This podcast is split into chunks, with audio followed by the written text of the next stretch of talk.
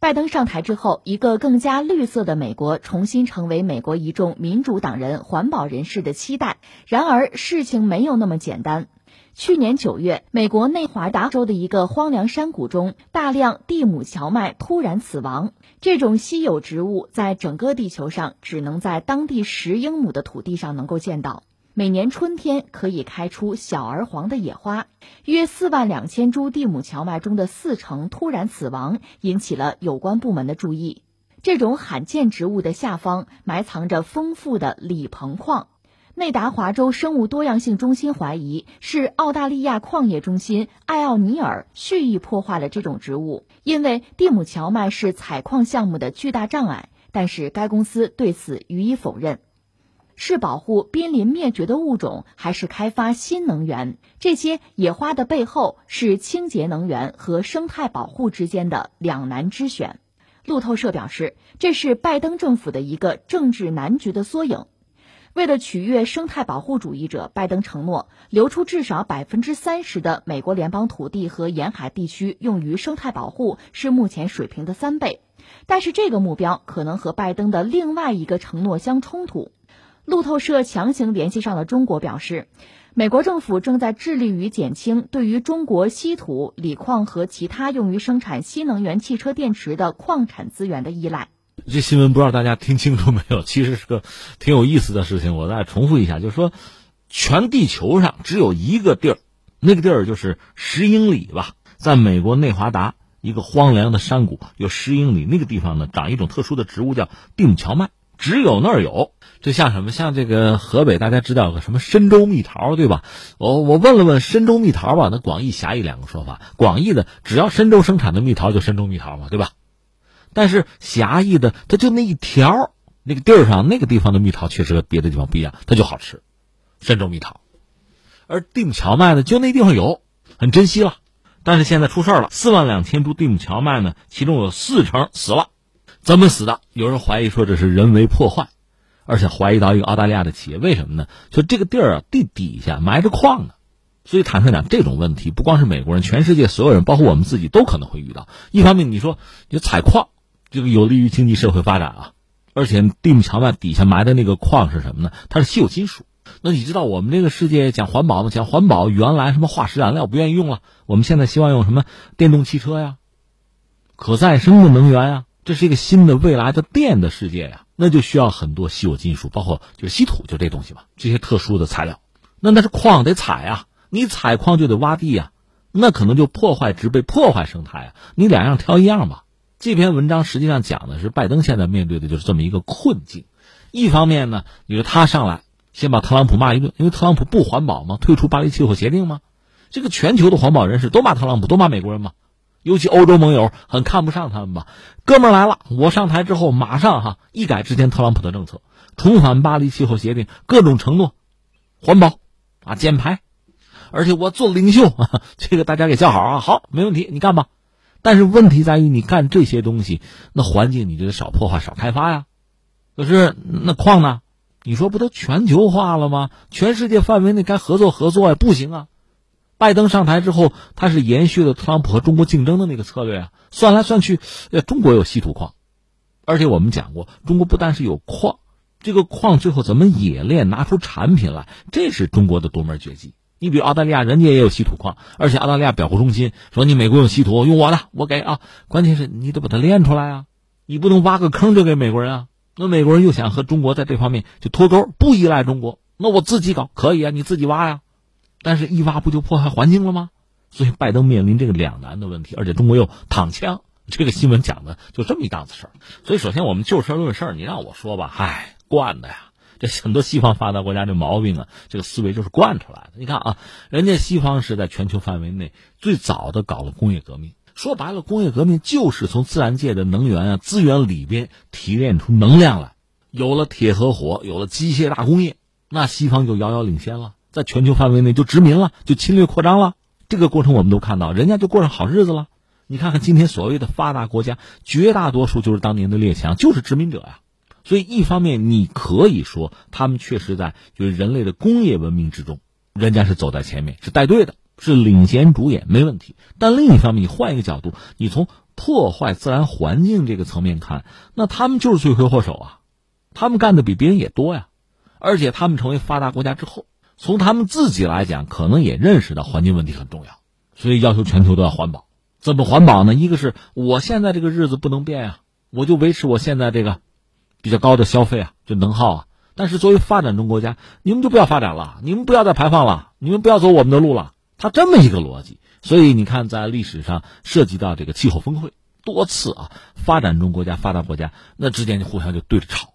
中国和印度在一个战壕里都是发展中国家嘛。当时我记得，呃，中国的环保局的局长谢振华先生吧，这个西方人也认，啊，这个人吵架很厉害的哈，就这是个领袖对吧？代表发展中国家发声，这道理就是这个道理吧。从发达国家来讲，哎呀，现在这个环境不能再破坏了，咱们都得那个克制自己啊。你可以这么说，这也许是你真实的想法。可是你从历史上看，作为一个发展中国家来看，啊，你抢了，你破坏了，你过上好日子了，然后你就不允许别人改善自己的生活条件了，哪有这样的道理啊？那你说，那这么争吵的话，地球怎么办呀？有办法呀，我们提出来过办法呀，那就需要发展中国家和发达国家合作。发达国家，你有技术，你有资金，你要帮助发展中国家嘛？那我们在发展。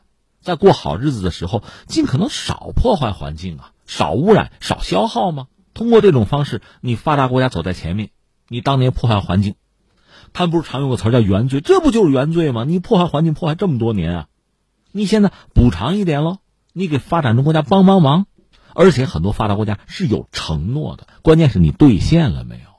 所以现在你搜谢振华一些视频、一些演讲啊，你觉得老爷子说的有道理？他拍桌子是有道理的。你们当时承诺了，你们做到了没有？你们什么也没有做呀，就跑这开会叨叨来了。这我小时候的一个词儿叫大喜不郎，就这个呀，装什么装啊？而且还有一点，我们必须指出来：很多发达国家之所以干净，我们很多人去发达国家旅游玩啊、出差，哎呀，觉得人家真好，环境真好。它没垃圾呀？为什么呀？大量的垃圾给弄到发展中国家来了。我们中国一度是买人家洋垃圾的，为什么呢？我们工业化的过程之中需要大量的原材料啊，所以我们引进一些洋垃圾啊。随着我们的发展，我们也认识到环境问题很重要，我们不要了，不买了，禁止了。还有很多发展中国家为了自身环境安全和健康，也杜绝洋垃圾了。你自己处理吧。你看看发达国家的嘴脸，你那个干净是以别人不干净做代价的呀。是你发达，人家不发达，但是这就是理由吗？就可以糊弄或者欺负吗？整个地球不还是脏的？这不还是自欺欺人吗？这咱们叫就环境论环境吧，这环境放在一边，咱们再说别的，比如说制造业。我们前两天聊中国经济发展，谈到过我们作为一个制造业大国，全球就是门类最为齐全的一个制造业大国嘛。这是我们很多西方国家，特别是美国吧，它制造业是空心化了，这个不是别人逼着的，不是刀架脖子上的选择，是他自己自愿的呀。你想，你的很多生产线搬走了、淘汰了，你本身本土不就干净了吗？那也是蓝天绿水啊！你把这个享受了，然后现在你又指责中国抢了你的工作岗位，这不就扯吗？况且，真的那些所谓的工作岗位真回到美国，一个是回不来，你美国人力成本高；就算回来了，我要问一句，你有多少人愿意干这个活？那是脏活、苦活、累活，你干不干？另外，有多少人能干？你的工程师够不够？技术工人够不够？这问题明摆着的。说句难听点，这不自己作的吗？这么多年，你整个这个经济社会发展走上这条路吧，你这个经济结构发生如此重大的变化，现在你就是靠服务业嘛，靠金融业嘛，赚的盆满钵满的时候不说话，现在觉得自己的就业率出问题了，马上站出来指责中国，哪有这样的道理啊？所以好多事儿吧，你最后把它抽象出来哈，就概括这么几条放在这儿，你会觉得很多事儿很荒唐、很滑稽的。那现在这拜登当了美国总统，美国总统也真是不好当哈。当了总统了，往这一坐，你看这问题就摆在这儿了。其实从奥巴马那个时代就想振兴制造业，特朗普人家也想，但是振兴制造业意味着你要把生产线搬回来，这是没有得逞啊，未遂啊。但是你想没想过，如果真的大量的这个制造业回流真到了美国，那意味着什么？那意味着美国会变脏啊，对吧？大量的生产线过来，大量的能耗，大量的排放，那能不脏吗？但是，呃，能解决一部分人口的就业。可是刚才我们说了，你的工程师够吗？你的技术工人够吗？这个制造业能回得来吗？这是一个问题。当然，你说人家美国发达，人家搞先进的高端的制造业，那就不是回流的问题了，那是什么呢？是投资啊，极高端、极先进的制造业，在节能减排上又能引领全球潮流这样的制造业，如果你有的话啊，那我就请问你花多少钱吧？你有没有钱吧？投不投吧？其实是这么个问题。这是一个。另外，拜登想的是什么呢？要减少对中国的依赖。你比如稀土，比如其他的一些东西啊，要减少这个依赖，我自己得有啊，或者我盟友得有啊，那只能这么解决问题了。一个中国作为一个世界工厂，确实我们的产品和服务呢价廉物美。当然，一分钱一分货，我们东西现在也不是说绝对便宜啊，只是说和某些发达国家产品比起来，我们还算是价廉和物美的。那你不用，那你就多花钱嘛。而且更重要的，很多东西你美国有没有？你比如稀土，比如一些稀有的金属啊，其实美国有的东西不少，比如石油什么的，它都有嘛。以前他留着自己的油不开采，他买中东的油便宜嘛，它可以影响价格呀。不过现在就翻回来，你要说你自己开采的话，你就得挖地啊，你挖坑啊。破坏环境啊！你干嘛？它必然是一个两难的选择，需要做取舍。当然，这个问题现在不用特朗普操心了，是拜登来操心。特朗普只负责骂就可以了啊！你看，说到前两天美国那个保守派的那个大会，特朗普不是现身吗？一个是含糊的表明说，二零二四可能还是要争一争美国总统。另外，主要是骂拜登了，说你看我那时候是美国优先、美国第一，现在美国是最后了，就他干的嘛。拜登搞了这个月，搞得乱七八糟嘛，他就各种骂。所以拜登这方面压力也会逐渐增大不小哈。那最后我们再扯回来，就又说到这个环境的问题和中国脱钩的问题。拜登最后会做什么选择呢？我倒想翻一笔老账，就是说到美国大选，特朗普拜登争的时候，大家一般不是说特朗普本身代表美国工人阶级吗？代表底层群众吗？应该说他战胜希拉里成为美国总统的时候，这个话是对的。但是呢，和拜登争的时候，形势又发生很大的变化。你看他们各自的支持率吧。实际情况是什么？支持特朗普，就特朗普那个基本盘收入状况是比较好的，拜登的基本盘收入是比较差的，出现这么一个局面，有点拧巴了啊！在这个背景之下，可能特朗普竞选策略他搞错了，所以最后输掉大选吧。但是我们就说，如果说拜登的基本盘是这样一个状况的话，那么涉及到这个民生啊、就业的问题，他必须先考虑，因为这是他的基本盘。这个盘如果不保的话，二零二四年他就够呛，或者说民主党就够呛。那这个是不是我们来判断它？